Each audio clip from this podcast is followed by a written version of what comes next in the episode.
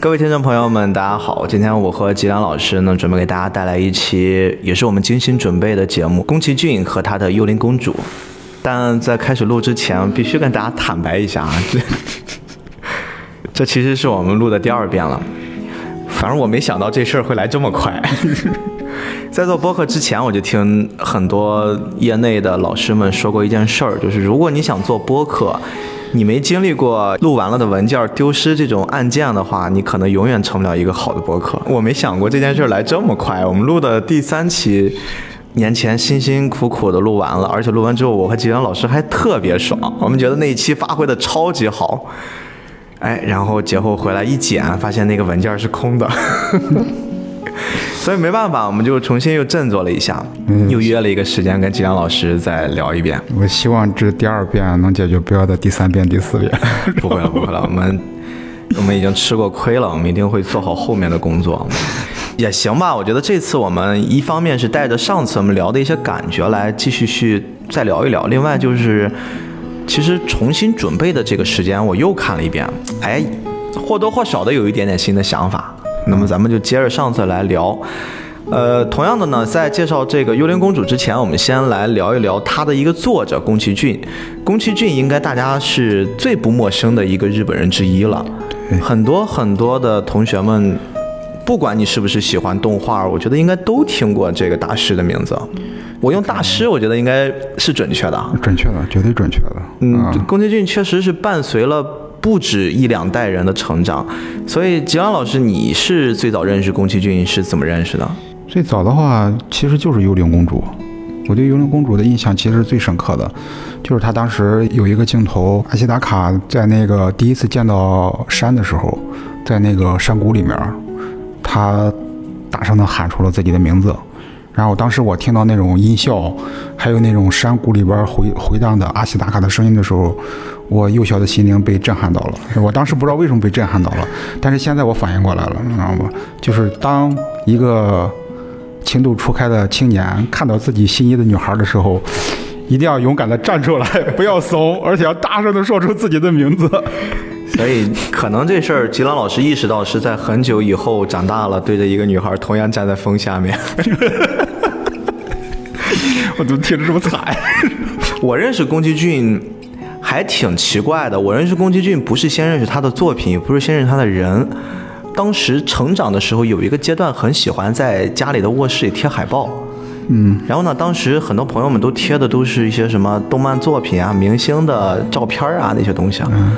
我一直有一个观点，就是我要跟别人不一样，我一定要在家里贴一个我在很多朋友家、同学家没有见过的海报类型，然后我要买那么一个海报贴到家里，然后我要带着我的朋友来我家里看。然后当时我就选的应该是宫崎骏的，一个是龙猫的海报，然后一个是千与千寻的，因为这两张海报当时摞在一起。嗯，我现在回想，我为什么当时买那两张海报，是因为那些海报它的种类。就是它是按分类的，比如说动漫类的、明星类的，然后它是或者电影类的，它会这样做一个大的分类。然后当时那个海报是放在了电影的分类里，然后那个电影的分类呢，我当时翻，因为明星我觉得不行太多了，这个肯定很多人都会有。然后动漫类的呢，我看大部分都是流川枫、灌篮高手那些。嗯。好，我就找电影类的，我觉得电影类至少我们小伙伴里面人看的少。然后翻着翻着，你想电影当时全部都是那些。很成人向的，你说它科幻吧，也有《星球大战》，然后你说它什么浪漫吧，也有《泰坦尼克号》。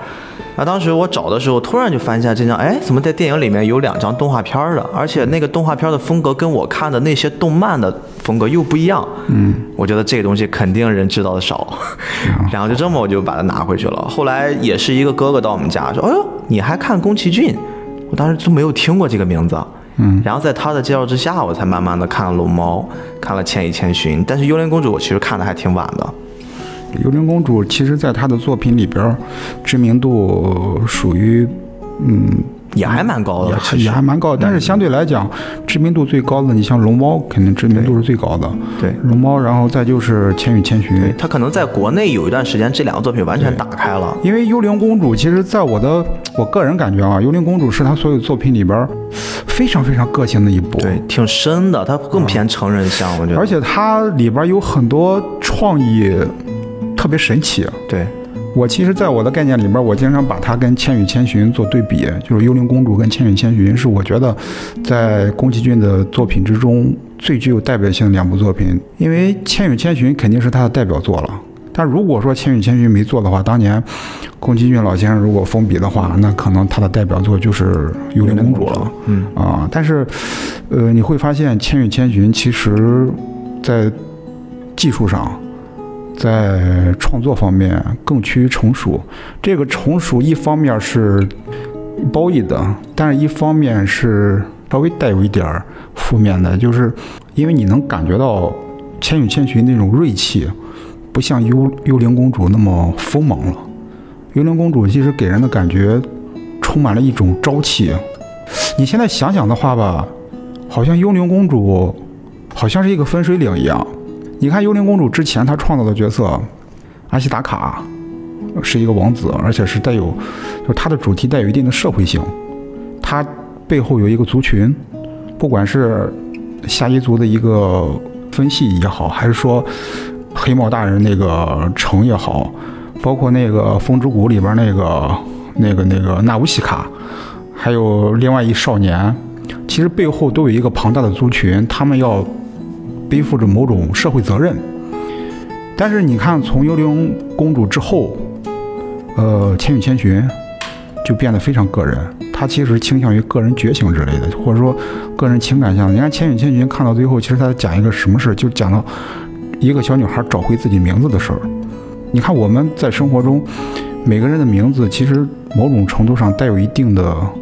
虽然我个人不是太认同宿命论啊，但是名字其实某种程度它像是一个你人生发展的一个方向式的那么个东西。你看那个《千与千寻》，当他说他要找回自己名字的时候，其实他要找回自己一个真实的自己，他曾经迷失掉的。然后再包括后来那个叫什么《哈尔的移动城堡》，主人公另外那个男主人公变得更丧，完全丧丧到一个极致。那是我可能可能那个。反正在我的印象之中，是宫崎骏打造整个体系里面最丧的一个男主人公了。幽灵公主之后，好像好像就是两部作品了。你反过来再往之前看，其实他所有在幽灵公主再往前的作品，基本上都是一种带有朝气的，或者说某种背负着某种社会责任的一些题材的东西。也就是说，其实从幽灵公主之前和之后，宫崎骏的思路、创作思维。可能开始转向了，但是这个观点里边也有个问题，它不是绝对的。红猪是个例外，红猪其实它是更强调个人觉醒的，它其实更像是他后期的作品。但是因为红猪太成熟了，它偏成人向，所以很多当时受众根本就就接受不了，给小孩看根本看不懂。所以说他那部票房好像不是特别理想。他可能从那以后就开始做的一直都是偏社会性的什么东西。然后但是幽灵公主之后到千与千寻再到之后，他可能就开始做这种。特别个人化的一些东西了。嗯，我这边查了查，你知道宫崎骏是一九四一年生人，嗯，也就是说他到现在已经八十岁了。啊，就这个东西，我很难想象，这个老爷子其实到现在还在创作的一线上。但是这部《幽灵公主》呢，确实他在二十岁左右的时候，其实就已经有这想法了。他有很多作品吧。嗯，都是先有漫画，或者说先有绘本对。然后《风之谷》先有漫画。对。然后《幽灵公主》是他很早以前画的一个绘本对。他那个故事原型，或者说整个这个故事的调子，基本上从那时候就开始定下来了。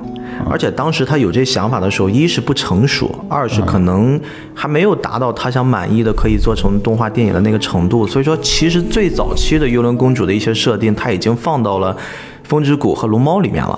嗯，后来他真的发现他具备了可以去实现自己最初想做的那部作品的时候，他发现有很多的设定用过又不能再去套，那重新再走一遍设定，中间又花了很长时间。最终呢，他可能在一九八三年的时候，就是宫崎骏啊参考了一个童话，就是《美女与野兽》这种大的概念，哎，然后才出了当时的一个绘本儿，就是那个绘本是最早就是你刚刚说的那个幽灵公主的那个绘本儿嗯。然后再往后，直到一九九四年八月份，他才开始正式的把幽灵公主这事儿提上日程，把它当成一个项目来做了。最一开始的时候，他当时那个理念就是想做一个以日本为舞台的，充满一种一种时代剧风格的这么一部作品。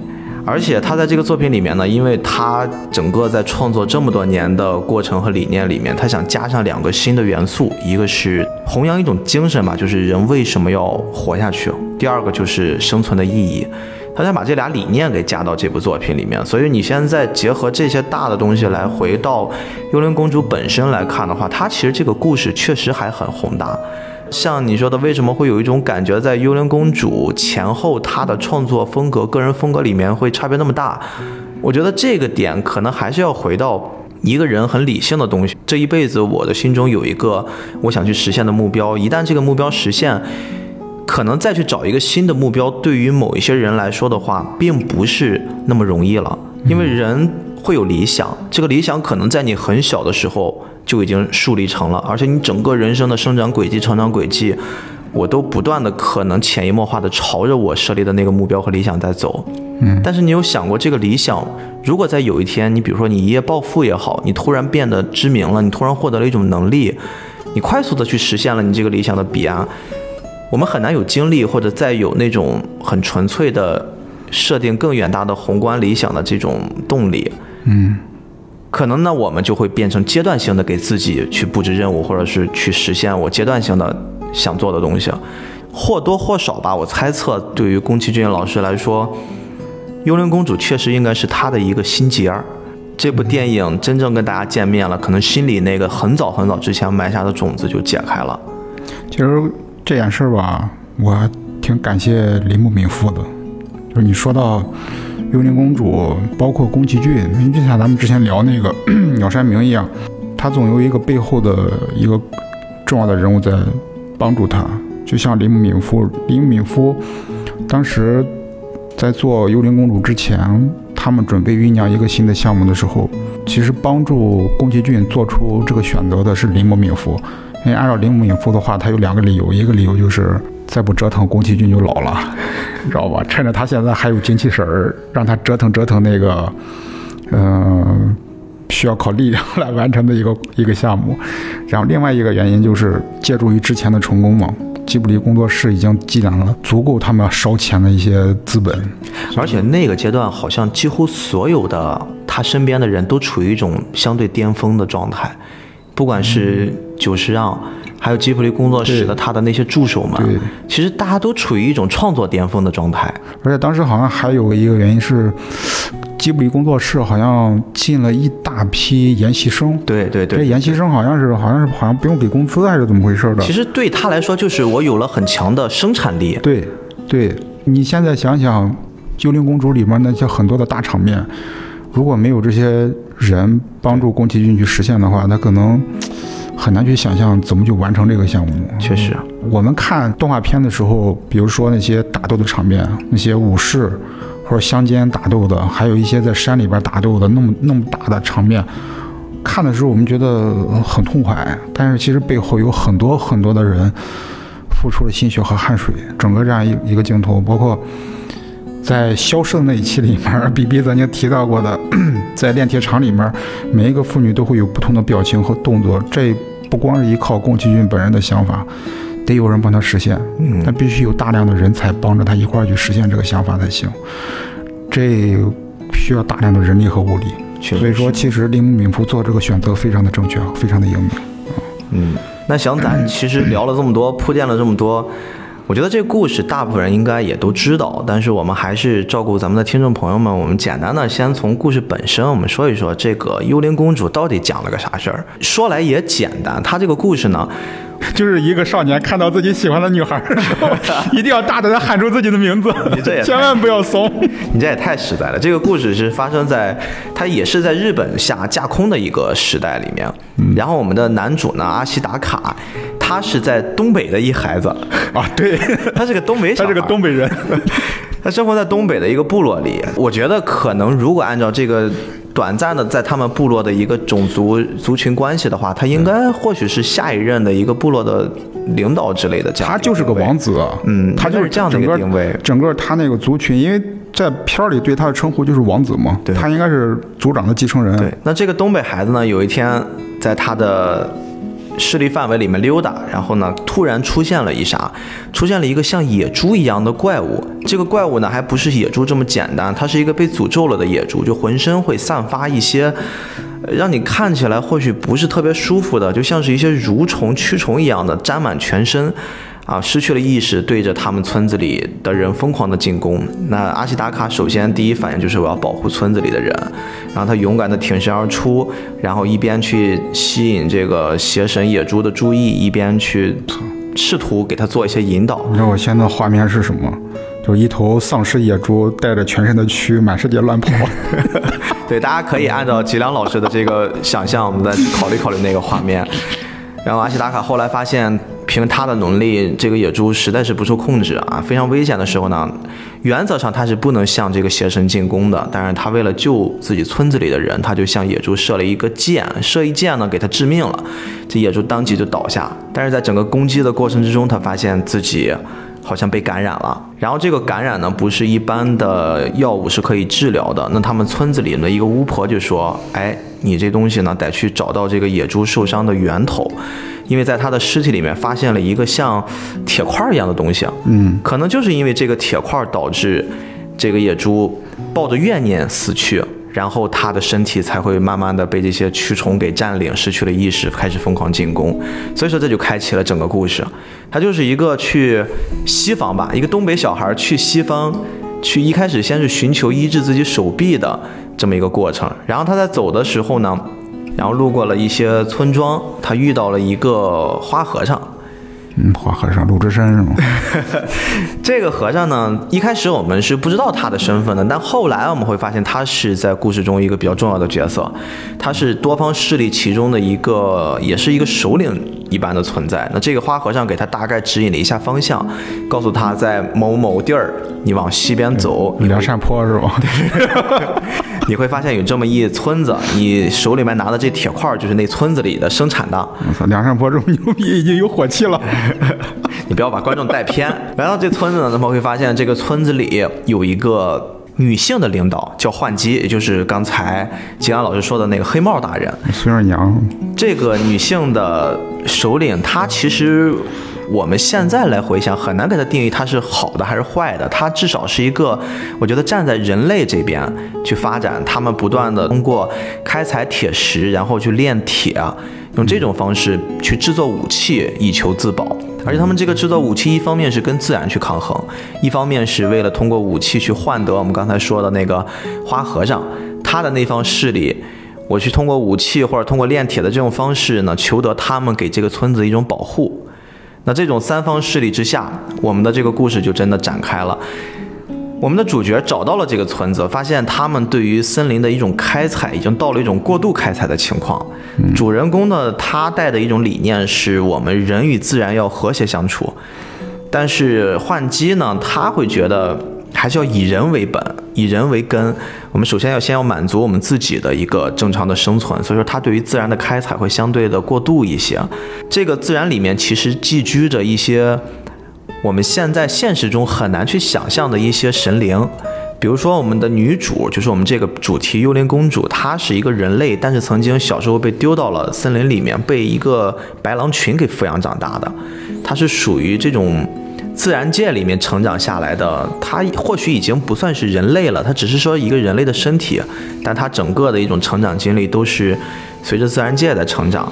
那这个自然界里面孕育了非常非常多的生灵，比如说我们刚才说的白狼族，也有最早被诅咒的那个野猪，他们也有一个神，他们这些族群都是依山傍水，依靠大森林自然而生的，而且他们都是可以很神奇的说人话，在对话，他们的生活不断的被人类给骚扰，所以说也是在争抢的整个地盘儿。那在整个的争抢过程之中呢，阿西达卡其实就在发现，哎，我们为什么？人不能和自然和谐相处，但是他又找不出一个真正和谐相处的办法。人类和自然的矛盾会逐渐发生。在这个森林里面是有一个王，这个王也就是我们这个片子非常重要的一个角色，叫山兽神。他是个什么样的状态？可以跟大家形容一下。他是一个很像麒麟一样的一一个存在，但是长了一张人脸，长着人脸四不像。对，是一个这样的一个形态。或许阿西达卡最终寻找的就是他。它或许是可以治疗自己那个不治之症的手臂的这样的一个神奇的存在。对对这个山兽神其实它的一个存在，也就是能左右整个这个森林存亡的一种存在。也就是说，在这三方势力的争夺中，自然界的生灵，然后我们的这个幻姬所在的。村子，以及我们花和尚所在的军方势力，他们其实一直在做一个无形的抗争。那最后的整个故事的高潮，也是围绕着他们之间的抗争来去找到了一种平衡。那包括解除了自己的诅咒，也包括大家人与自然之间的一个和谐共处。整个的故事大概是这样子的。但是我们可以从简单的描述里面发现，其实宫崎骏在这一百二十分钟的时间里，他描述了非常非常复杂的一种关系。嗯，这个关系不只是说我们刚才描述的那三方势力，包括还有一些很细小的，就是每一方势力里面，他们也会存在很多很多的人与人之间的关系。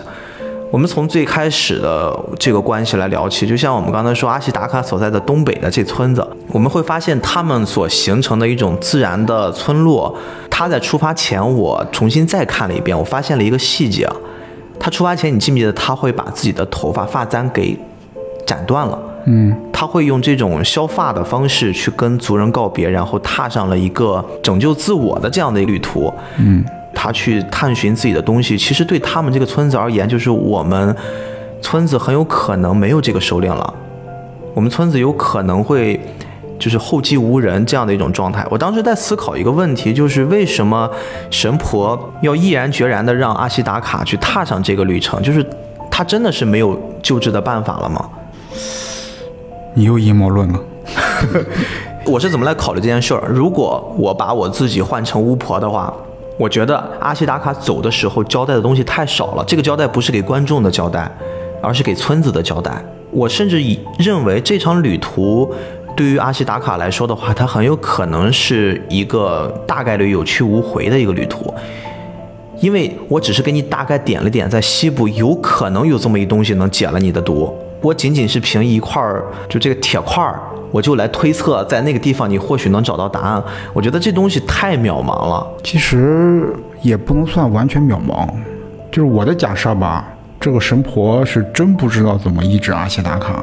其实某种程度上来讲，让他去西方，更多的是你已经玩不转了，就没有办法的办法，没办法了。你就因为他这里边有一个内在逻辑是什么？就是解铃还需系铃人。神婆她通过这个铁球，她大概知道这个东西不是我们东方的，它是来自于大河族，来自西方那边。你要找到这个病根儿，你还得找到，就到发病地去找，对吧？在我们中医的理论里面，一个毒草的旁边附近肯定有治疗毒草的这么一个另外一种植物，所以说他们可能对于神婆来说，他也是基于这个基本逻辑。就我们在这治不了你啊，你不行你就往西方去闯一闯，因为他后来除了神婆之外，另外一些族人基本上都上年纪七老八十了，而且好像在我印象之中，刚开始出现的时候，基本上都是女孩儿，对他们这个族群女孩子，男孩子很少了。包括他最早从那个邪诸神的口中救下的就是小女孩儿啊，所以说可能他这个族群慢慢本身就已经没落了。阿西达卡即使留在这里，也是一个衰亡。倒不如让他鱼死网破，你去西方闯一闯，因为他们这个族群本身跟那个大和族发生过战争嘛，就相当于两个国家之间在发生战争。然后现在他们就说大和族那那帮跟他们交战那些人都已经老迈了，但是反观他们自己也不行了，所以说他们在这个铁球身上看到了一个新东西，所以说让阿西达卡往那去闯一闯。这样是你这个理论，他应该再给他带个姑娘。我操！然后到那边去延续自己族群，不接你这个话题，知道吗？但是你刚才聊到这个东北少年的时候，我感觉我们的东北少年会把观众们带偏，以为是个东北东北。但是真的，我们我们中国的东北确实有这样有有这样类似一个族群哦，是吗？啊，别装了，上期咱们聊过这个话题，我我忘了那个叫什么了，鄂温克啊，对，鄂温克族。我是后期在看到了解到鄂温克的时候，我突然一下让我联想到幽灵公主，就是前后关系无所谓啊，不重要，关键就是什么？就是我们这个族群，鄂温克这个族群，确实他生活在东北森林之中，他跟这个夏夷族是一样的，他们养的都是驯鹿，驯鹿是他们的伙伴。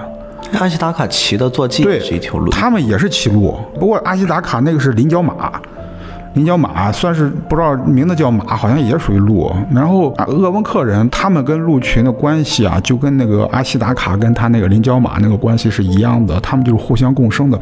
而且我看那些资料的时候，其实特别的浪漫，真的特别浪漫。而且你听那些鄂温克人本身，现在确实让他们往平原迁徙嘛，让他们脱离原来那种生存状态。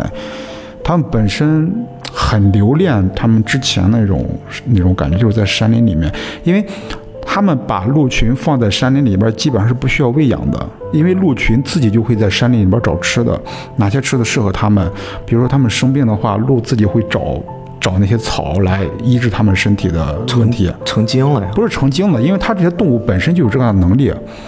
就就是这样，你不要低估动物，它们有智商的，你知道吗？就本能，生命生命自己会寻找生命的出路嘛。而且我看到有一段，就是他们因为驯鹿有鹿茸嘛，鹿茸其实就是驯鹿的角嘛。他们有一段有一个女主人，就是最后一代那个鄂温克的那个算是女首领吧。他们其实不像概念中那么严谨的女生，就是一个相当于一个族群的一个负责人一样。他就说当时。把这个鹿牵到那个木架子那儿，切那个鹿角的时候，他就心特别疼。他说：“为什么？因为这些鹿是他们从小看着长大的，这些鹿也是看着他们长大的。然后他们对这个人类非常的有依赖感，就是人让他干什么他就干什么。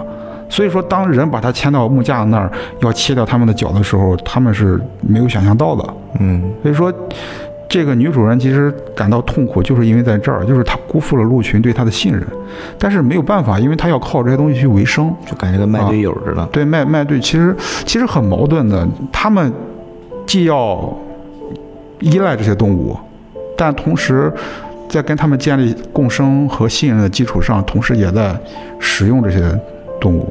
你说它矛盾吧？也也也不太好去完全去评判，就是它一种共生关系嘛。鹿群跟人类本身这种共生的关系，它可能我们去不好去界定它，因为它就是这么一种关系。所以还真说不好，宫崎骏老师当时在选这个角色设定的时候，会不会有一些参考啊？呃，你像我还有一个镜头，我记得就是是另外一个视频呢，也是讲这个鄂温克人的，说他们族群迁徙都怎么迁徙，就是骑在鹿身上。然后后边带着雪橇，或者带着那些森林里的那些装备，就直接的在草地上拖就行了。鹿鹿群带着整个带着帐篷什么东西的，整个那个迁徙的过程，就是这种这种形式感吧。我看的时候会特别的激发想象力，所以我相信，如果宫崎骏先生、宫崎骏老师在搞创作的时候能达到这个级别的，他不仅仅只是限于自己国家的文化和文明，他一定是多方涉猎的，所以也有可能会受到一些。一些影响，而且这个鹿的这种生物在日本本身，好像日本人对于鹿会有一种特殊的情愫。你像他们的奈良，奈良那边鹿就是他们整个那个那个城市的象征。嗯，而且很多人就会把他们当成神的使者，就会被人们去推崇。其实你现在来看，当阿西达卡在受伤的时候，其实有一段鹿是反过来照顾他的那个场景，其实那段很像就是一个。那种陪伴、守护的这种很好很好的羁绊的关系。我觉得，作为一个对中国历史有所了解的人而言，我得纠正一点。嗯，日本人对鹿的这种迷恋和喜爱，完全来自于中国。这个也是来自于中。这个也是来自于。可以说，但凡是跟日本古代文化有关的，有百分之九十九点九九九九九九无限九，都是从中国来的。它脱离不了，因为在中国的概念里边，鹿本身它就是一个祥瑞。嗯，因为鹿本身这个动物，它就是一种瑞兽，它与人无争，与世无争，它不不害人，不伤人。包括你说它神圣的话，你像我们中国词汇里面有“逐鹿中原”，对吧？那么“逐鹿中原”到底这个词是原因，我想不起来。但是，呃，你像我们以前一些，呃，魏晋南北朝的时候，比如说那个嵇康，嵇康他驾驶的工具啊，不是马，是鹿。他觉得鹿这种东西，就是在中国人的概念里边，鹿、鹤都是仙人用的东西。哎，你看那些，呃，中国的那种有神仙传奇色彩的那些神话故事，都有鹤，神仙也都骑着鹿，都跟鹿和鹤有关系。就是东方系的神仙基本上都有鹤或者鹿什么的。西方系的，你像《西游记》里面，西方系的、印度系的，那阿三阿三那边基本上都是要不大象，要不什么什么怪兽之类的。哎，我前两天还看这个鹿啊，在咱现在年轻人的那边会玩出一些很有意思的东西。你比如说，呃，男朋友要出国了，嗯，可能要异地恋了。那么异地恋走之前呢，女朋友会给男朋友送一个鹿的小纽扣，或者是鹿的胸针，还代表什么？还还有这出呢？一路平安。啊，好吧。但是他用的是谐音梗，所以就这个东西确实。像一些小细节，可能是我们想多了，但是我觉得作为宫崎骏老师来说的话，他所设计、所创造出来的每一个东西，应该都有他自己专门深思熟虑过，嗯，他才会做这种延展。那再往后说，阿西达卡，我很在意他手上被感染的那块儿。其实我们从故事里会看到，他所感染的这个东西呢，并不是我们想象中完全不好的，他会给阿西达卡带来。奇妙的力量会在短时间里面会给他一些爆发，甚至我们再想想，在有几个场景或者几个危险的情况之下的话，某种程度上来说的话，他的手臂其实救过阿西达卡。他这个手臂吧，我看这个片儿的时候，一共出现了三次发挥力量的时候。第一次是他看见山兽神的时候，啊，山兽其实还有一次更早，是他在路上沿途的时候，去去打那些。打那些武士的时候，他第一次发现强盗的射出的箭会这么强烈。其实你看打强盗那一次，然后再就是碰到山兽神的那一次，再就是跟那个幽灵公主在那个铁城里面相会那一次。对，反正这几次你仔细一琢磨吧，他都跟一种情绪有关系，就是憎恨。打强盗那一场，强盗本身他攻击村子的时候，他带着一种憎恨；碰到山兽神的时候，他也是憎恨。因为这个病毒是从哪来的呢？是从那个邪魔身上来的。这个邪魔本身它是有野猪嘛，它本身是山兽神体系里的。我相信在他的意识里面，他很憎恨山山兽神在哪？就是在他遇到濒死的时候，山兽神明明有力量可以救他，但是并没有帮助他。所以说他某种程度来讲，对于自己这个老大是有怨气的。然后再就是在那个钢铁城里面。碰到那个幽灵公主，然后在，呃，跟那个黑帽大人之间这种矛盾的时候，他其实中间也是憎恨。所以说，他这种印记病毒本身其实就是憎恨。你可以把它真的可以把它抽象的理解为一种憎恨的情绪。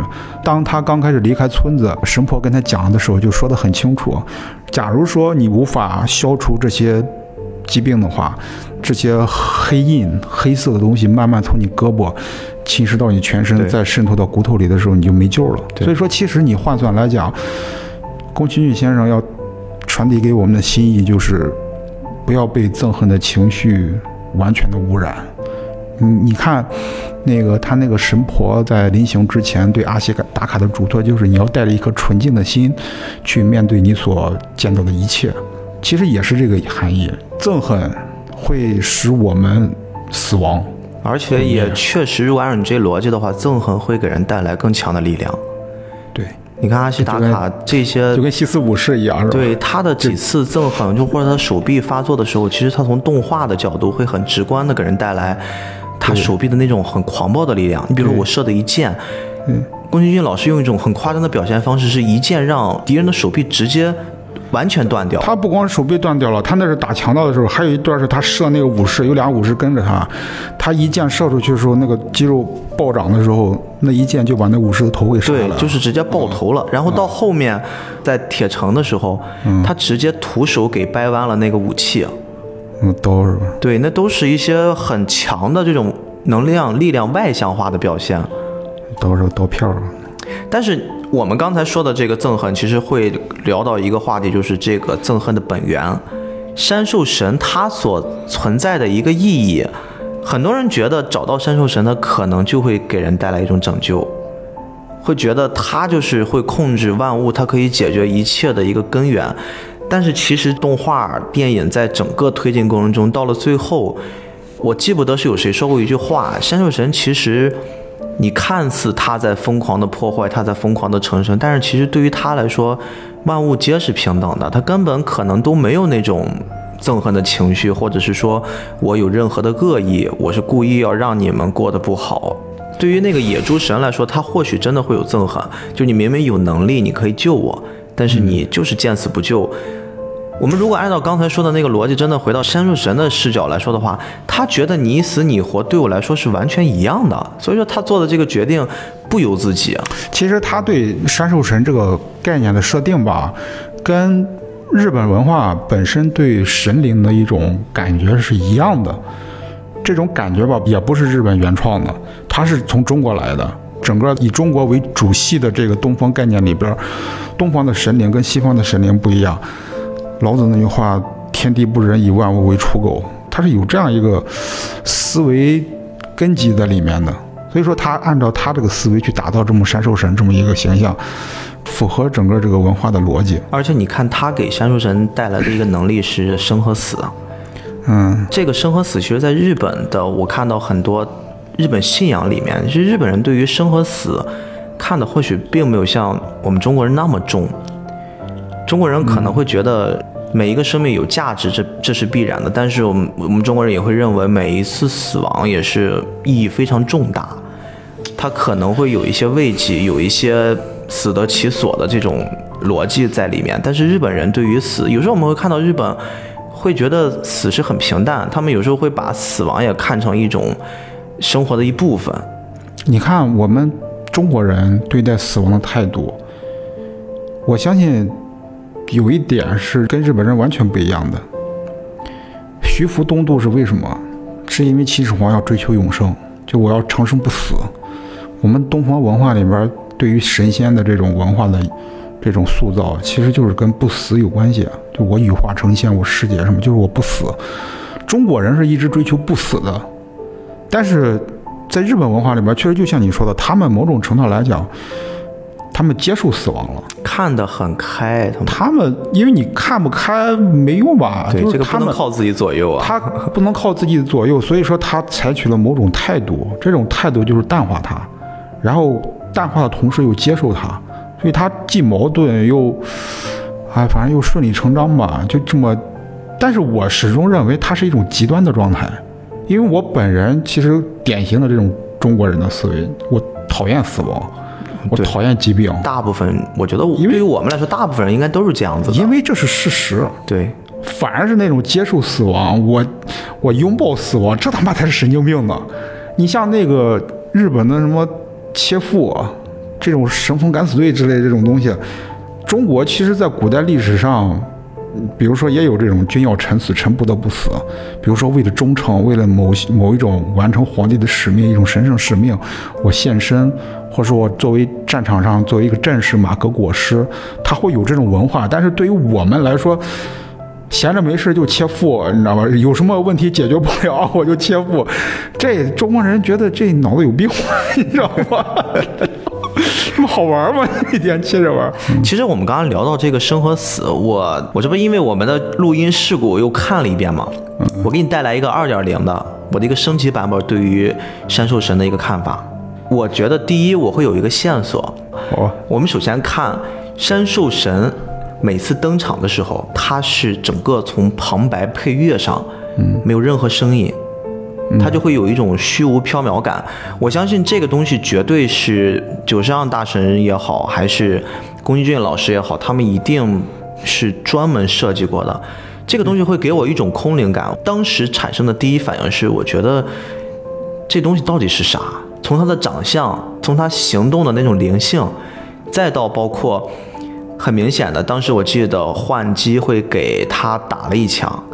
打了一枪之后，就感觉射到了空气上一样，穿过它，它只是一踉跄，脚踩到水里，然后又爬起来。但是那一个环境里面只有轻轻柔柔的那一声，就是枪响之后脚踩到水里的水声，其他的还是没有任何声音。那整个我就在考虑，山兽神到底是不是存在的？我会有这种想法，就是这一切大家一直在争论，一直在去争夺，包括争夺他的头也好，希望他死也好。包括希望他能给自己去治疗也好，他们一直找的这个东西到底是不是存在的？我会有这样的一个想法。那顺着这个想法之后，我继续往下去深入，有一个细节的镜头会给我勾起了一点点，我觉得是线索，就是当阿西达卡受伤了，他被幽灵公主连拖带拽的拽到了他们那个小池塘旁边，浸泡在那个池塘的水里，等待山兽神的一个救助。嗯。然后呢，他当时有一个登场，你还记得吗？当时我们的龚俊老师给了一个很标准的特写镜头，是他的脚步先踏进画面里，然后周围的草会快速的枯萎，然后再次重生。嗯会有这样的一个镜头。嗯那个镜头当时一出，我突然有一种感觉，我觉得如果它不存在，那就代表它存在。这其实是一个相对应的理念。嗯它存在即永生，那是什么东西会满足这种理念呢？我想到一个概念就是时间，对，这个是之前我跟你聊的一个我的一个观点，但是后来我跟你去佐证这个时间的时候，其实我这次是有新的发现。嗯，你比如说，如果山兽神不存在，或者是说它一直存在，那时间的这个大的理念是可以完全匹配得上的。嗯，我踩下的那一瞬间，其实我只是控制住了那一个瞬间里面花草的一个生命周期，嗯我会枯萎，我会重生。OK，我们会想象到他是怎么治疗阿西达卡的。他是把他的胸口上的伤给治好了，嗯但是手臂上的被这个毒物侵蚀的手臂是没有治好的。嗯这个我们怎么来理解？时间是可以治疗伤口的，因为更多的是我们用时间来淡化伤口，其实是人的自愈。但是它伤口的那个能力是仅仅靠人类自愈是自愈不了的。它或者我更愿意把它理解那个伤更像是一个癌症，它是一个癌细胞。所以说，仅靠时间，仅靠人的自己的治愈能力，他的那个手臂的伤是治疗不好，但是身体的伤是可以治疗好的，这是时间上的一个佐证。到了最终的那场大战，我会感觉时间的这个理念好像会更加印证我的这个想法。其实我觉得你对这个山手神来自于时间的这个这个定位啊，嗯，我觉得很有可能跟宫崎骏的创意是吻合的。他可能在设计这个山手神的能力的时候，确实可能是以时间为切入的。比如说刚才你说到他那个这个伤口的问题，咱先说伤口的问题。反正在我的概念里边，他那个枪口是物理性的，对，但是他手上这个病毒、这个细菌，其实是精神层面的。它就像我们刚才聊的那个话，它是一种情绪，或者说来自于人的一种顾及、一种顽固的一种憎恨的情绪。它其实这种憎恨的情绪可能，不是只靠时间一个单向就能治疗。对。它其实你看，如果说我们憎恨一个人，有的可能随着时间越久，他越憎恨。对我也有可能，确实是。这是一个原因。另外原因，你刚才就是我觉得特别牛逼的一个地方在哪儿？就是它既是存在的，也是不存在的。我们经常讲时间或者空间，有的时候会想这个问题。当然，我不是学物理的啊，我不是理科生，我是一个文科生，我就按照文科生的这种思维来来思考。其实我后来觉得，时间和空间实际上是不存在的。你说空间存在吗？空间其实也不存在，因为我们都是按照科学的启发，我们所谓的空间其实存满了各种各样的物质。有气吗？气就是物质，所以说其实没有空间这一说。所以说它空间只是一个人类界定出来的一个概念，它只是一个概念。时间也是，时间其实可能在更超然的存在那里。时间可能根本就是不存在的，它只是我们为了计算自己的生命周期而设置出来的一个概念，它只是一个概念。甚至它有可能，我认为都是一个相对的存在。对，你你说我们确实现在有了时针、分针、秒针，有年的这种概念，我们可以去计量一些东西。嗯，但是为什么从精神层面上来说的话，我今天和一个漂亮姑娘出去，我会觉得今天过得特别快。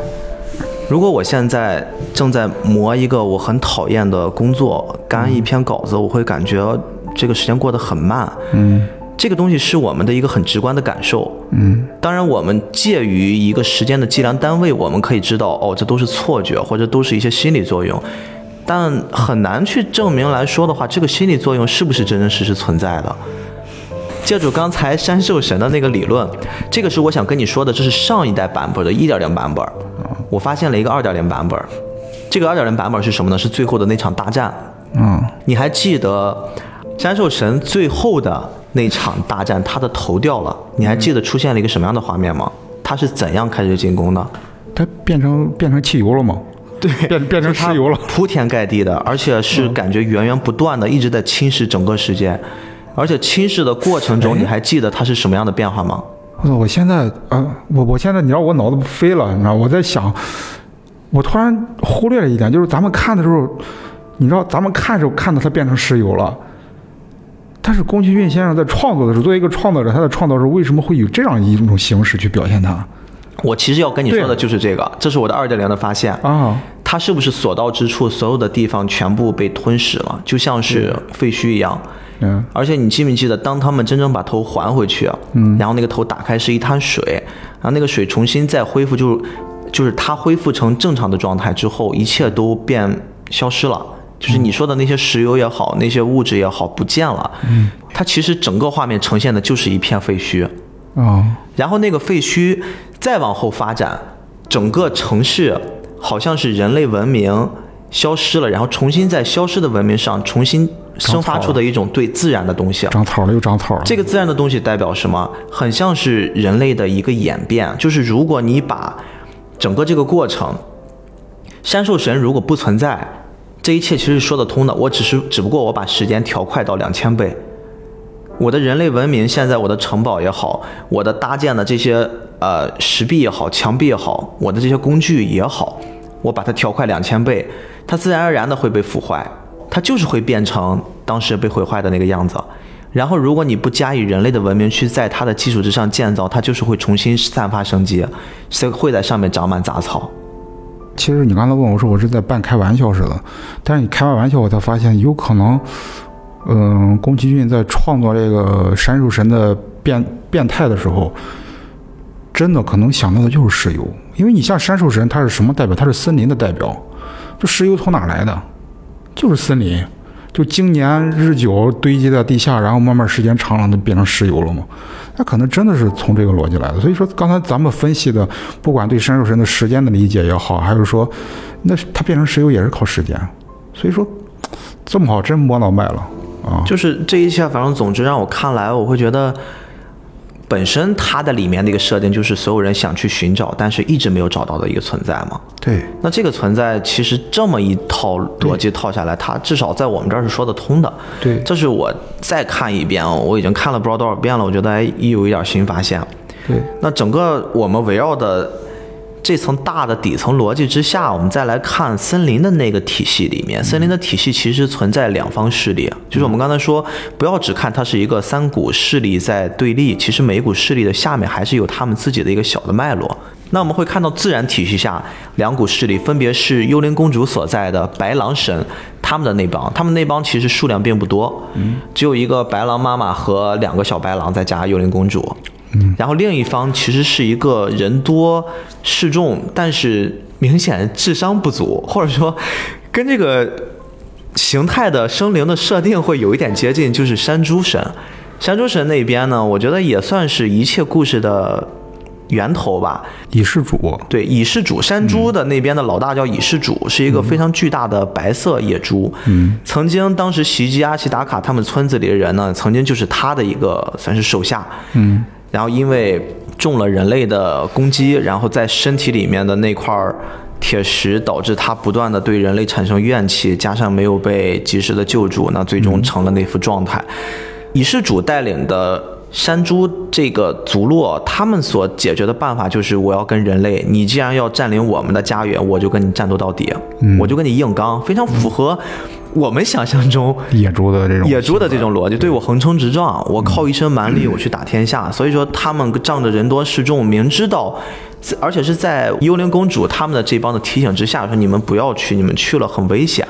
因为已经明知是人类的一个圈套了，我们就等着你们送上门呢。他们还是义无反顾的，很像是壮士赴死那种感觉。你看他们磨好了，对我们这种以原始部落里面的原始人类战斗前会做的那种方式，会在身上涂好了图腾，嗯，然后一鼓作气冲了下去。那当然，最后的结果我们也看到，他们其实是溃不成军的，嗯，而且甚至在死后。也我觉得也不算死后，他们是甚至被人类利用了他们的一种身体的状态，然后再次又返回了自然界，就人类披着他们的皮肉，然后返回了他们生存的地方，要做进一步的破坏。其实你聊到这个 山兽这个派系的时候吧，我发现了一个咱们牺牲那一期里边没聊到一个地方，就是它里边还有一个族群，就是猩猩那个族群。猩猩，对对对，猩猩那个族群在影片中展现给我们的是一个是狡猾，另外一个就是地位非常低级。就无论是山犬也好，还是野猪也好，都瞧不上他们，他们是被边缘化的。但是你看，其实猩猩跟我们人类是最接近的，对，灵长类动物所以灵长类动物。但其实你看那个山在里边儿，它的地位就不高。对，所以说，其实，在他们的概念里边儿，把山是跟猩猩划等号的。而且甚至猩猩还要鄙视一下它，就是那个鹿一直跟着他，然后那帮猩猩来了，其实还要再鄙视一下他。就因为他是人类？对猩猩也不接受他。对，就是所以说，其实山，你想想，如果他没有他没有他的那个他没有山泉山泉他其实很难生存很没有。归属感，对，活在夹缝之中。嗯，那这一个族群和他们对立的，我觉得我们可以先聊，呃，换机的那边儿。换机那边儿其实是我特别特别想去深入研究的一个族群吧。他们这个族群，首先刚才我说我很难去定义换机到底是一个传统意义上的好人还是一个坏人。因为我们站在人类的角度来说的话，它是一个解放女权，它会很重视弱势群体。你比如说，我们从整个他们族落的一个装扮上来看的话，嗯首先，那些女性都是他解救出来的女性，嗯，那些女性本身是生活中他们会受到压迫，然后被解救出来，而且解救出来之后，我们看到他们不是在这个城市城市里面继续去被奴役，嗯，他们是很自由的，这个自由就表现在。宫崎骏老师直接处理的外观形象上，他们会穿的非常清凉，而且他们的地位是比男性要高对的。，重点就是这个，他们的地位是比男性高。我们会看到一群大老娘们在里面吆五喝六的，就指着自己家那那老头子就你知道，你知道，在他们概念里边，整个这个片子里边，只有阿西达卡是男人。对他们终于见到一个男人了。而且他们见到男人的方式跟我们传统意义上日本女人对于男士的方式又不一样。嗯，因为传统意义上我们会觉得日本女性会相对保守含蓄一些。但是我们看到他们村里边来了这么一小鲜肉，我的天呐，一群大老娘们儿恨不得吃了他，上上去就又要去撩人家，又要勾搭人，就完全跟我们现代化的这种地位会有一点点相反。其实你看那个阿西达卡到他们那个炼铁厂的时候，他一脚踩下去。劲儿很大嘛，对。所以说他们那些妇女们刹那间变成女孩了，变成少女了，被被力量征服了。就。被力量征服了。你看，还有一场就是山跟那个幻姬对打的时候，阿西达卡从中间一人一拳直接打晕了，就就这么两个在他们这个世界体系里边这么强势的两个女人，对。被阿西达卡瞬间解决，你知道吗？还有一个啊，我刚才想聊的，就是刚才那个幻姬聊到那个幽灵公主，其实幻姬对幽灵公主她这个情感是矛盾的，她对山的理解就是这是一个被山犬迷惑了心智的女孩儿。幻姬可能是一个真的是一个彻头彻尾的一个女权主义者，她可能从小有什么心理阴影，你知道吗？所以她成长的过程中，她成长为这么一个，在她的认知里面，所有的女孩都是善良的，都是应该被解放的。所以即使包括幽灵公主也是，幽灵公主只是一个比较可怜的，其实理论上来讲应该等着她去拯救的这么一个女孩，所以她可能她在在她心目之中对山是这么定位的。而且你看，对于幻姬来说，幻姬是一个绝对的怎么说一个刚强的女人嘛？嗯，其实也不全然。你还记得她在自己的那个全是钢铁，就是那种战斗的环境里面所打造的后花园吗？会有这么一个镜头交代。其实她在后花园里面种了花花草草的。那一小片地区跟整个的他们的那个大的园区来比起来的话，它其实会非常的跳脱。她还会在自己的一亩三分地里面保持自己，我觉得作为女性最基本的一些很柔软的地方。嗯，所以说这个角色会非常有意思，做的很多的事儿，你看解放，尽量的追求一种和平共处，是我是指人类里面人类领域里面和平共处，甚至他会非常在意弱势群体。因为在他的真正这个兵器制造的最后那个环节，我们会看到他的那个屋子里面会有很多被绷带缠着的人，这些人其实，在真正的人类社会里面，他们可能会社会社会地位非常低下。整个换机他所处和这些人相处的过程之中，并没有太强的我是领导，你们要完全服从我，我要命令你们，因为大家相处的逻辑还是有说有笑的。对，他带着阿西达卡去参观的时候，他带来的人，所有的下面那些被缠着绷带那些负伤的人，还是有说有笑的，会觉得啊，你带来的一定是好人，你带来的一定是我们要尊重的客人，还是这种的相处方式。换机其实不能用善恶去界定，他其实就是一个政客。他这个政客，他选择了自己要代表的、要发言的这个族群，他仅限于他这个圈子。但是他跟阿奇达卡不一样。我刚才想什么？我觉得在想这个出身的问题。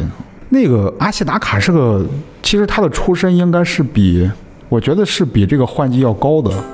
嗯，换机反正给我感觉啊，他的出身有可能比较坎坷。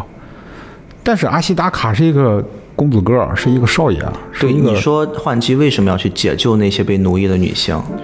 我觉得一定是他或许是有那种遭遇的。他是有这种遭遇的，因为因为我觉得一个人他成长成什么样子，跟他成长的经历，包括他童年的经历是有很很直接的关系的。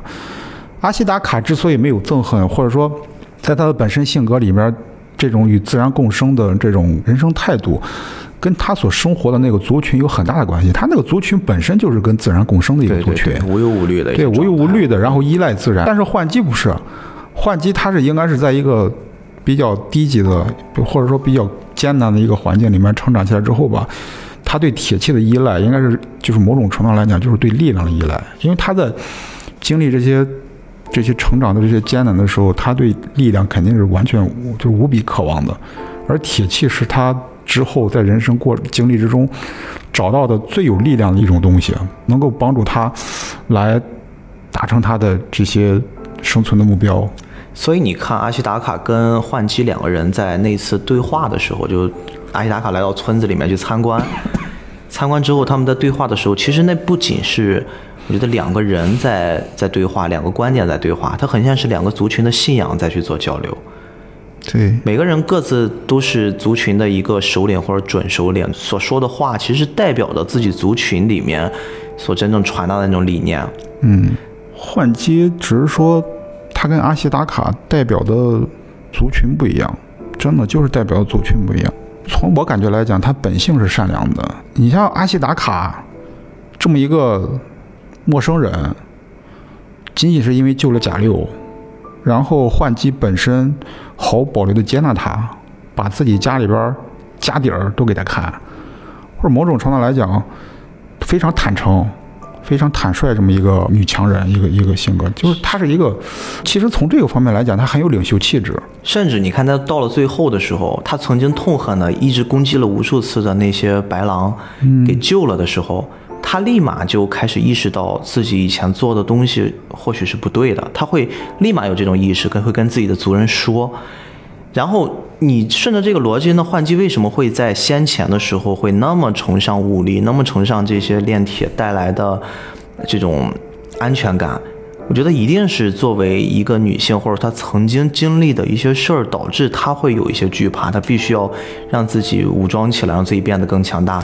甚至那个花和尚他们所在的一种关系，对，他其实是我们已经有了自保能力了，但是我还是需要额外的给我的村民们一些保护，所以说他会贡献出他们，我记得没错的话，应该是生产的百分之五十的资源去做了一个置换，然后达成一种合作。你要照这么一想的话，其实整个幽灵公主的世界里面，除了那些强盗之外啊，就我们延伸来想，他好像没有什么坏人。对你，包括那个和尚他们所在的那边，确实目前会整个的一个对立面上，他们是站在了大家的反面，他们会去破坏，呃，那花和尚也不是坏人，对，但是你仔细来品，他们如果站在那个立场来说的话，他也不是坏人，他确实他在追求长生不老。对，鲁鲁智深能坏到哪儿？他爱喝酒，爱吃狗腿，能坏到哪？对吧？你看他其实这个头陀，他这个和尚，他就是可能背负着某种某种使命，就是上面给他的任务，他要去解决。重点是他现在干的这事儿还不是为了自己，哎，其实你这么一想的话，你会发现宫崎骏先生在整个这个影片的定位里面，其实我看那个资料的时候也是，就是他在做《幽灵公主》这部动画片之前，他是有一种社会责任感的，就是在整个这个时代的一个迷茫的大环境下、大主题下，他希望通过这部片子来解释一些问题，来找到一些答案。那整个这个片子里边，就像刚咱们刚才聊到，可能是已经触及到这个片子一些根本性的东西了。他整个这个片子里边没有坏人，我们完全可以这么理解。他在没有没有完全的坏人的基础上，但是依然会发生各种各样的矛盾。问题出在哪儿？那换机他为了保护这个族群，他这个族群，而乙世主他们要保护他们这个族群。对，对吧？然后那个和尚鲁智深要代表梁山的族群，对吧？他们每个人都有自己的族群，都是要为了生存下去啊。但是只有阿西达卡是某种程度上来讲，他是凌驾在、超然在这些族群利益之外的。他当然，他本身他的出发点也是为了族群的背后他是先是为了自救，自救是为了自救族群，，对自救，包括他族群，族群让其实让他孤注一掷跑到西方来，也是因为他们族群本身在衰败，他们希望到西方来，到自己环境之外的。这个世界来看看，某种程度上来讲，也是让他来学到一些什么新的东西啊，来改变他原来的那种有可能要衰亡的宿命。我们也是，有的时候我刚毕业的时候，我其实很想留在青岛，但是我父亲就死逼着我得往北京跑。为什么？其实也是说，你脱离原来的环境，你到一个更大的环境里面去看看，看看外面到底在发生什么。就其实，我觉得这种跟阿西达卡可能跟他的感觉也有点类似，就找到新的方向。但是他到了这个环境里面之后吧，他的位置某种程度上来讲跟那个山兽神有点像，都有点超然。只有他是为了一个所有人的一个一个一个共生的这么一个更高的一个崇高理念。对，你看他会照顾幻姬这个族群，他也会照顾到这个山兽神的这个族群，他也会照顾到那个就是那个那个鲁智深的这个梁山的族群。对，因为他直到最后，他都说得提供解决办法。对他其实到最后就是调尽量在调和，对他他调和，你看最后鲁智深也不抢那个狗腿了，对吧？他最后还帮助那个幻姬那个族群，来帮助他们，甚至他也在帮助那个就是幽灵公主这个族群，他一直在尽可能的把所有人的利益融合到一块儿去，调和起来。其实我觉得这可能就是宫崎骏先生在创造这部动画片发展到最后他所找到一个答案。哎，其实你这个说的特别好。我嗯今天就在录之前，我还看一弹幕，嗯正好我拖到最后的那个剧情，就是整个世界要毁灭了那一块儿。嗯我看到一弹幕其实挺刺眼的，那弹幕问说：“你阿西达卡，你竟然这么厉害，你又射箭又很厉害，然后你你又有很强的攻击能力，你说当世界都要毁灭的时候，而且罪魁祸首就在你的面前，你为什么不直接就，比如说我一剑崩了你，我一枪打死你，稍微我有有一点能力，我直接就可以轻易的解决，你为什么他不？”然后很多人下面回答就是：“哇，男主是个白莲花。”我觉得就这种回答会很肤浅，或者说，呃，他们可能没有 get 到宫崎骏老师吧，他对于这几方势力的一个认知，至少我觉得在成人的世界里面，真的不是仅仅靠对与错就可以来分辨出大家的行为逻辑和思考能力的。你看，很多很多的时候，我们也说过，大到战争，小到矛盾，有时候真的不仅仅是因为这件事儿本身的对与错，而是我们在面对这个问题、面对衡量这个东西的利弊、它的权益的时候，大家的立场不一样罢了。对，现在的幻姬那边也好，山兽神那边也好，包括和尚那边也好，其实大家都各自秉持自己的立场，不过自己的立场之间放到一起，大家可能没法共存，没法共存，我们只能用更强横的手段，那谁强听谁的，这就是最后那场大战的一个根本。对，而且你看，在利益和利益矛发生矛盾的时候，其实这三方势力里面还有一个只属于我们人类的一种行为，就叫我们互相利用。这就是和尚那边和幻姬那边，他们在决定去向山兽神发动进攻的时候，他们用的一种人类独有的手段。嗯，两边一起合作，我们两边的首领一起去用方式去进攻它。其实宫崎骏他原来抱持的理念是偏社会主义的，对，就是社会主义其实讲的就是共生，就一个都不能少。而且宫崎骏老师是出了名的反战。对，他是一个反战理念为至上的一个人，他的作品里面是有战争的，但他的战争最终所作为人类的一个指引方式，永远都是我们要拒绝战争，我们要阻止战争，我们要有这种反战的东西内核在里面。那最后的那场战斗，其实你看最后的一个结果。那其实我觉得才是他想表达的东西，人与自然共生，这是这个篇章的一个大理念。但是从他更高的维度的理念来说的话，他不希望去直接的伤害到任何一方的权益吧？他其实你我们沿着这个话题在聊吧，真的聊到一些比较深刻的东西了。就像我们之前一直我跟你分享过的一个观点，我们了解一个人，不能仅是从一个比较温和的环境里面去了解他。你要真正的认识一个人的本性的话，你应该在更加极端的环境里面去认识他，因为人只有在极端的生存环境里面才会暴露出自己的根本的本性是什么。其实我们在和平的状态下，你会发现大家没有什么太明显的利益冲突的，没有太明显的利益冲突的时候，展现的都是一个相对来讲比较平和的状态。但是你为什么会发生战争？你像我在读中国历史啊，我们经常讲，我们之前分享过分和合的原因，讲过一个分和合的原因，但其实还有另外一个原因，就是从那个地理环境来分析的。就是我们的科学家在解读中国历史，他切入一个点，就是气候的问题。就是因为我们中国古代是农耕文明，农耕文明就是靠天吃饭，跟气候有关系。但是但凡是发生战乱的年代，不管是异族入侵也好，还是我们农民起义也好，都是因为生存环境变得非常艰难，就是冰寒期来了。就我们看那个《权力的游戏》里边有一个长夜跟永夏的这么一个概念。一般到长夜的时候很冷，然后就会战争爆发。在永夏的环境里面，往往相对来讲就大家生活的比较富足什么。其实中国历史中，我们自己的科学家也是这么解读的。但凡是文明的、比较强盛、比较发达那个时代，往往都是跟气候的温暖有关系。我们现在是靠一年四季嘛，春夏秋冬来进的。但其实有一个更大范围的概念，就是冰寒期跟那个。温暖期的这么一个交替，一般这个交替的周期都以三四百年为一个周期，有的时候，比如说会有短暂的小冰河时期或者什么时期，基本上发生战乱的时候都是在冰寒期。冰寒期的时候，就因为农作物降低了，降低了之后人还是这么多，那吃的变少了，大家会去争去抢。这个时候其实就是生存的问题，就是我刚才咱们聊这个幽灵公主的时候，你说换机她为什么？她是为了生存。他每天都在走钢丝一样。我作为领导者，我天天要考虑，就是我这个组织，我这个系统能不能够稳步的生存下去啊？所以说，他要面对这么极端艰难的情况的时候，包括我们也是。我们现在在谈论这个电影，谈的头头是道的，谈的那什么，坐着说话不嫌腰疼的。我们如果真的说到了生存艰难的时候，我们现在生活的比较和平，是因为国家强大的国家力量给我们营造了一个和平的环境。你如果真的在那种比如说发生战乱，或者说这种极端的环境里面，你很难站在阿西达卡的位置上。宫崎骏在告诉我们的是一个非常理想的状态，他需要能力去支撑。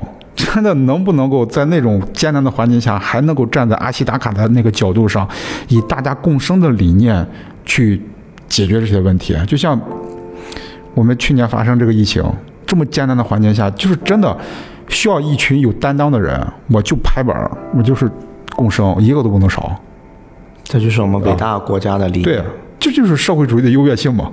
真的，所谓的共生，或者说我们对一切美好的憧憬和向往，真的是一种奢侈，它需要靠力量来支撑。你在追求这种美好理想的时候，你首先要保证自己，你得足够强大。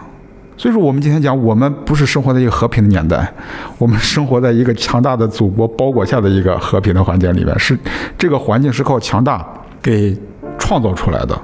它不是自然而然的和平，一下子给上价值了。但是你刚刚其实说了一个东西，我觉得，你说他们在如果换季遇到了一个更加 战乱的年代，或者说我遇到了一个天气不好的很极端的情况下，他们会怎么办？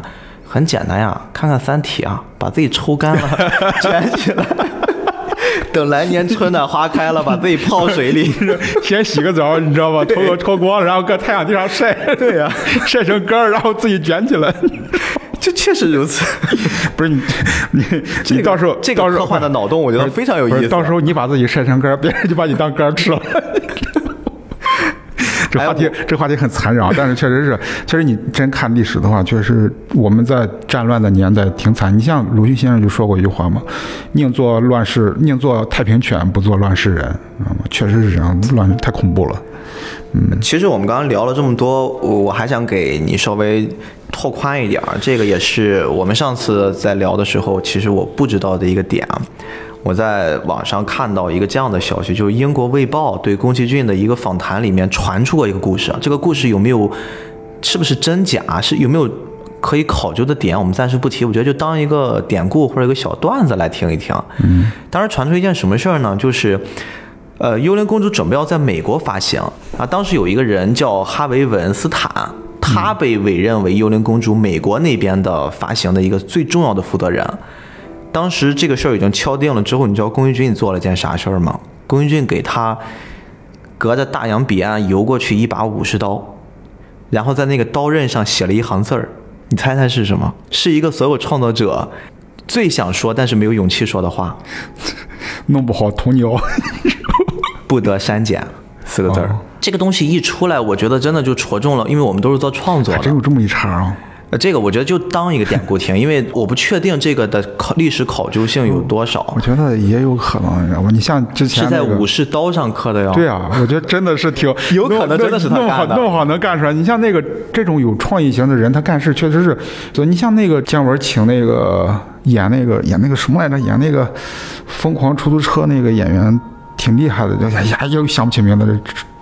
他来北京找姜文玩，姜文直接跑到长城。然后给他弄了一桌饭，然后给他写了一幅字，叫“天下无双”，送给他这是真事儿。大半夜跑长城上，你知道吧？把灯点上，所以这就是我喜欢的烛光晚餐，长城上烛光晚餐，这就是我喜欢的姜老师。太牛逼了。而且你现在仔细想想，就是真正到了龚俊的那个级别，他确实是可以勇敢的说不得删减四个字。但是他为什么不得删减？他认为他的这部作品里面任何一个画面、任何一个角色、任何一段故事，都是在整个的这个电影里面看起来是有意义的。对，哎，我这儿就其实引起来一个话题，就是真的所有的东西都是有意义的吗？比如说，我一直会产生一种困惑，就是这个片子里面出现了一种超脱自然的生灵，就是那个小精灵，嗯，会在地上经常会莫名其妙在土里啊，在树木的木干里钻出来这么一小家伙，嗯，就是你怎么看待这个东西的存在啊？小精灵这个吧，在我看来肯定是有价值的，而且它的重要性完全不低于其他的那些角色。首先，在宫崎骏打造的所有体系里面，他去工作室的时候，他每天早晨第一件事儿，把门打开，然后把灯点亮之后，在灯还没有点亮、还没有拉灯的时候，他就会顺顺嘴说一句：“各位早上好。”类似于这样的话，其实当时记者就问他：“您您 就很很很怂的问他，您是在跟谁打招呼？因为屋子里漆黑乌漆嘛黑，谁都没有。”然后宫崎骏说：“我在跟这屋子里的生灵打招呼。”也就是说，不管是在他的生活里面，还是说在他创造整个这个世界体系里面，它其实是一个万物有灵的这么一个概念。那些小精灵，其实某种程度来讲，就是山林的孩子，或者说，它就是整个这个山林。因为在它的概念里边，万物有灵，那怎么去体现这些灵？靠花草上边冒出一点烟来，不至于吧？它肯定是把它塑造成一个我们能理解的这么一个存在。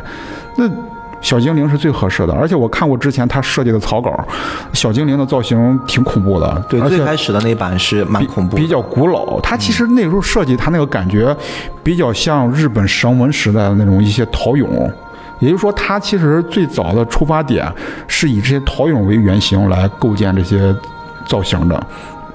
但是我不知道后来应该是谁给他提了什么建议，或者说他自己发现了，他把这小精灵做成了孩子，可爱的那种，很很可爱的小孩子。所以说，其实这些孩子、这些小精灵，其实就是山林，就是山林表达出来的一种态度。你看，在那个，嗯，阿西达卡刚开始带着背着甲六进入山林的时候，你想想。这么大一一大片原始老林，你在里边没有指南针，什么都没有，很容易在里边就迷路。其实整个那个环境其实挺阴森的。我们看动画片的时候，制作的时候会把它设计成一些很美好的场景，但是如果说你真的生活在森林里面，走在这样一片陌生的老老树林里面，其实是挺恐怖的。很恐怖。嗯，但是但是当这些小精灵一下子出现的时候，我就记得有一个镜头，就是这些那个山好像是，它要剪断一棵树枝，然后去给那个阿西达卡上药的时候，那个镜头山在剪断了那个树枝之后，有几个小精灵，好像是三个，然后先是两个，后来又旁边又出来一个，然后围着那个树枝在那看，你知道吗？当时给我感觉我就开始脑补，那小精灵好像在问，哎，你咋了？你怎么断了？你知道吗？就 就特别可爱。它其实。当我们生活在一个，如果说假设没有小精灵存在的话，那么阿西达卡当时背着贾六往外走的整个过程是非常枯燥的，另外一点，我相信对于整个这个阿西达卡或者贾六他们而言，整个在这个环境里面，他会觉得很很阴森。但是当这些小精灵出现，小精灵其实你看贾六对小精灵的态度是恐惧，他觉得小精灵是要要缠住他们。但是阿西达卡他从小是在这种山林里长大的，对他习惯了，他跟自然是共生的，所以说某种程度来讲，你可以把它理解为通灵的。他就说这些小精灵是来帮助他们的，他是这么一个概念。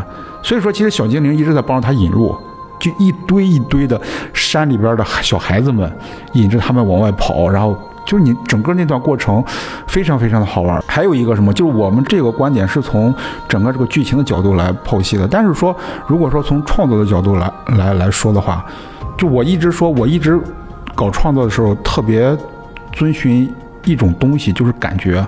这个感觉包括了灵感，包含了情感，也包含了理性，是所有这些思维汇总到一起所触发出来一种一种媒介。这种媒介，这种直觉，产生出一种与众不同的东西，一种设定。这些小精灵就是从宫崎骏，也只能从宫崎骏他的精神世界里面淌出来的东西。包括那个龙猫里边那些，他们在那个老屋里边，那个老屋本身是个鬼屋，就最大家概念里面那是闹鬼的地方。但是当那些小煤球出现的时候，你会发现它一点都不恐怖。宫崎骏他一直想打造，就是我要传递给观众的是什么？我要传递的是一种温馨的东西。我可以在恐怖的环境里面，本身阴森的环境里面，我咣一下给他塞了一堆小孩进去，对吧？当然。我一直觉得吧，我自己有个理论吧，其实恐怖片跟笑话它的内在逻辑是一样的，知道吧？不管是笑话也好，还是恐怖片也好，都是把两个风马牛不相及的东西，叭一下接一块去了。当我说到在一个阴森的环境里边塞入一个小孩的时候，我脑子里边反应的是咒怨。咒怨，我也想的是那个，我拔一个小孩不更吓人了？但是这就是导演牛逼的地方。你看他其实，如果说我们换一种角度去塑造这个小精灵，你想那个小精灵。他的皮肤是白的，他是个人，但是他没有人体结构，他的眼眶没有眼珠，就两个黑洞。我操，这要做成三维的，这要拍成鬼片也他妈挺恐怖的。是，但是你看宫崎骏的表现的时候，他会把他们表现得很萌，他用这种手段来，不管是他塑造的山林也好，花花草草也好，其实这些小精灵就是这些环境的一个强化版。他通过这个小精灵赋予了这个山林的一个含义，就是山林它是温和的，它是温暖的，这是宫崎骏一直想表达出来的。你看那个幻姬他们在工业文明体系里面，把自然当成一个掠夺的对象，当成一个恐怖的对象，但是其实，在宫崎骏的视野里面，山林给我们表达出来的是一群小精灵，就他们是有生命的。当你想想，你幻姬拿着铁器，拿着刀，拿着斧子去。铲这些树去毁坏这些自然的时候，无形之中你就把这些可爱的生命给切割了。哎呀，真正从商业角度，再再从商业角度来考虑的话，假如说这些小精灵能出一堆手办的话，我绝对是有一个出一个，把全摆在柜子里面。而且这东西很坑钱呀，你想想那些造型，各种各样的。坑就坑吧，你知道吗？已经掉坑了，已经不是一年两年了。我刚才听你说完，我突然有个感受是说。这些小精灵，我们知道这是离我们生活、真实生活很远的一东西啊。嗯，同样的，山兽神也是离我们生活很远的一东西啊。嗯，但是这两个东西如果同时摆在这部作品里面，我可能更宁可相信小精灵是真的存在，山兽神可能真的就离我太缥缈了，它实在是太远了。那东西就是，而且真正在片子里面，也给我看的是一头雾水，又可以变换形态。又可以制造毁灭，又可以我们说又可以控制时间，这东西确实太缥缈了。但是那些小精灵好像真的实实在在的，我觉得就是万物的那个灵。我甚至觉得我们现在身边的环境也会有很多的小精灵在陪着我们。其实你看啊，我们延伸来讲，我为什么喜欢小精灵？因为它有情绪。你能从小精灵身上感受到一种情感，对对，他是在帮助你，还有抠着腚就跑，对对，他就玩儿，你知道吗？他他是这种 无忧无虑的这种情感，我们能感受到。但是山兽神给我们感觉他是没有情绪变化的，整个他虽然有一张人脸，但是人脸面无表情，他老是一种，即使他笑或者他干什么，都是一种，你都不知道他为什么在那个地方笑。但是他这种莫名其妙的笑，其实就是他他的存在的一种立场，他是一种跟人的情感不一样的，你知道吗？我们会。比如说会刻意的要去削弱某种感情的力量，克制情绪或者不苟言笑，或者说我们去所谓的修炼、超越人类或者超然或者什么解脱之类这种概念。其实我对这种态度，我个人观点啊，我是不太接受的，因为我觉得人就是情感动物，情感可能会给我们带来痛苦，但是这种痛苦本身是因为你没有掌握好分寸，你应该去学习怎么去掌握这个节奏。其实我们东方文化是讲节制的，其实这种超然。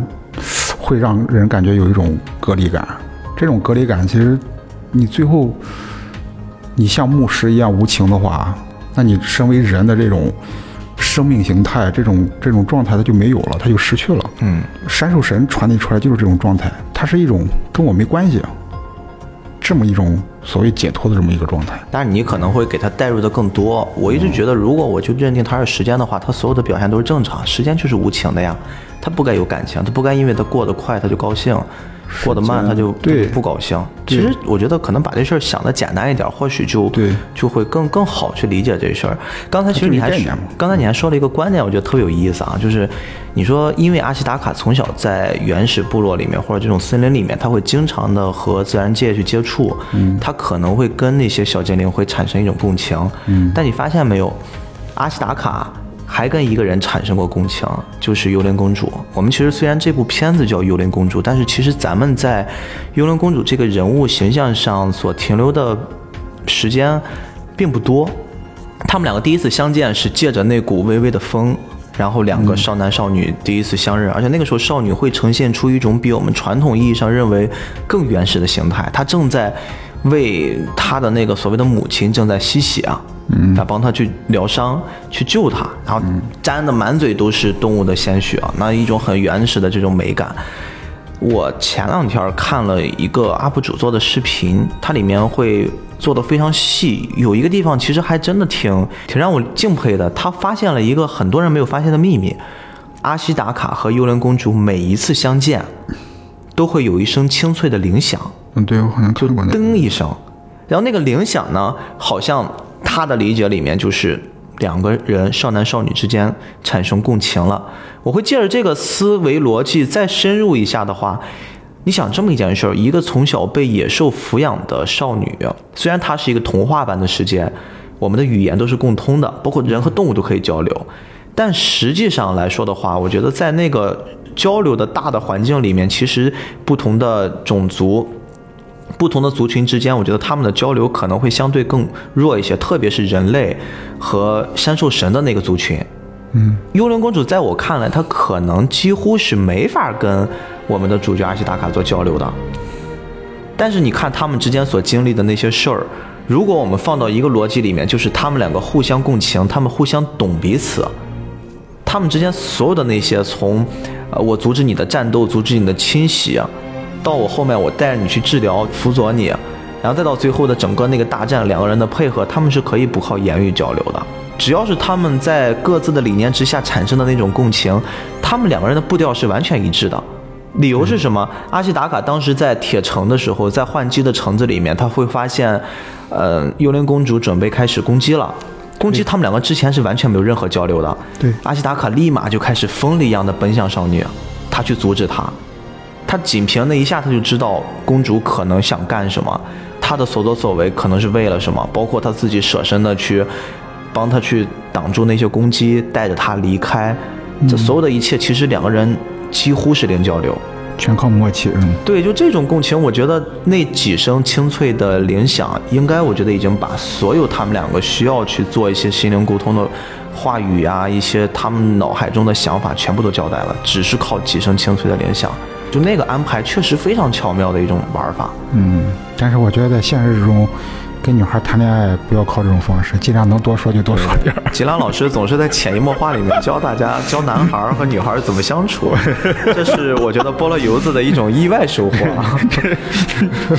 好吧，今天我们聊了这么多啊，可能有一些东西是。我们很主观的一些想法，仅代表我们菠萝油子自己的一点点的小小见解。今天这期节目的最后呢，我拿出一个网友写的，就是看了这个片子之后的一个观后感。嗯，我的印象很深，我就希望跟大家分享一下。他说，在了解宫崎骏老师的过程之中呢，我看到这样一句话：二十年前我看宫崎骏，二十年后我给我的孩子看宫崎骏。嗯，这个话我整个看完之后，我想再补充一个个人的一个猜想，或许再过二十年，宫崎骏依然还会在下代的孩子们面前出现，因为宫崎骏的作品经得时间的考验。那感谢您收听这期的菠萝游子，我是主播 B B，嗯，我是吉良，那咱们下期再见。嗯，下期再见。